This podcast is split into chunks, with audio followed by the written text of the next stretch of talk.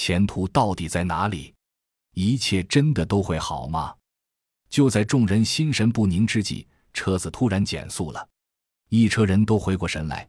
比什科夫问道：“怎么了？”回答的却是坐在副驾驶座上的另一个保镖的岩石。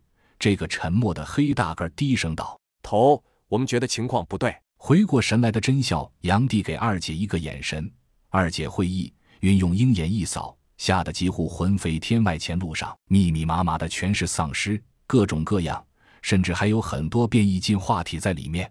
这样的情况下，众人一旦被发现，绝对是个尸骨无存的下场。尽管已经受到过强化，但强化不代表就成了超人。在绝对的数量面前，个体的实力都是浮云。现在需要搞清楚的问题有两个：一，他们在干什么；二，此处距离新的据点只有十公里不到，他们是否已经发现了欧阳他们？观察，暗中观察，这些丧尸似乎收到了某种召唤。但那应该是母体对低级丧尸的专属技能。年前可是有很多高级丧尸在里面，这是为什么呢？众人的心中充满了狐疑。最终，甄小阳决定前出去探查个究竟，人选就是他和二姐两人。车子熄火了，人们关闭了灯光，眼瞅着两道黑影悄悄离开车子。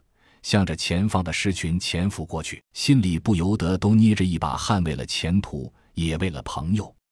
甄孝阳和二姐像两道幽灵，轻轻地摸到了距离狮群边缘五十米的地方，一座 KFC 的餐厅二楼，楼里空空如也，所有能动的东西都不见了。你说，他们去了哪里？甄孝阳问道，声音很低，尽量凑近了二姐。二姐的发丝拂过他的鼻尖，弄得他一阵痒痒。二姐盯着窗外，没有作声。半晌，突然悠悠地问：“你想他了？”甄孝阳一愣：“这是哪儿跟哪儿啊？我们正在逃命好伐？”正不知道怎么回答，二姐接些扑哧一声笑道：“有什么不好意思的？你们又没有什么见不得人的。”甄笑阳茫然的点了点头，轻轻的啊了一声。